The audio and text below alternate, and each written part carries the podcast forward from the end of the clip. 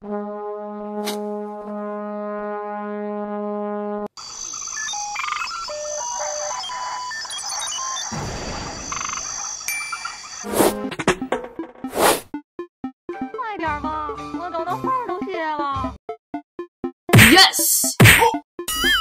Wow, butsa Sticky tape can be very sticky, but not as sticky as a frog's tongue. A frog's tongue can be so sticky that the pulling force is two or three times the frog's weight. What? Hmm?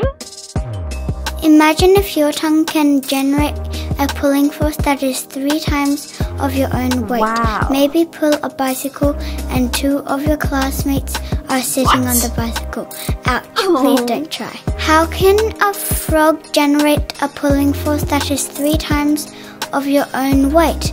Well, it has a very sticky tongue. The saliva of a frog is as thick as honey. Wow. And the tongue of a frog is 10 times as soft as a human tongue. Nani? So when the frog's tongue hits an insect, it mm. is so soft that it can wrap the insect instantly, and the sticky saliva sticks the inste- insect on the frog's tongue tightly.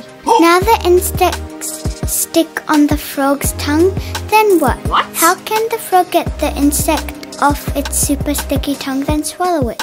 I'll give you 10 seconds to figure out.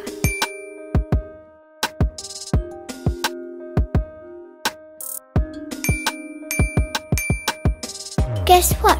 Frogs' eyeballs drop into their mouth's cavity and the eyeballs push the food down its throat. Seriously? Yet beyond my wildest imagination, this is super duper creative way to swallow your food, isn't it? 一二三四五六七，我们在一起。一二三四五六七，快乐在一起。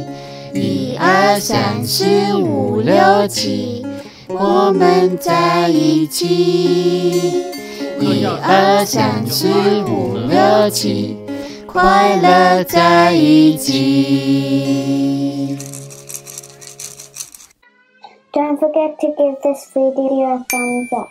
喜欢我们请订阅哦。那我也下次见。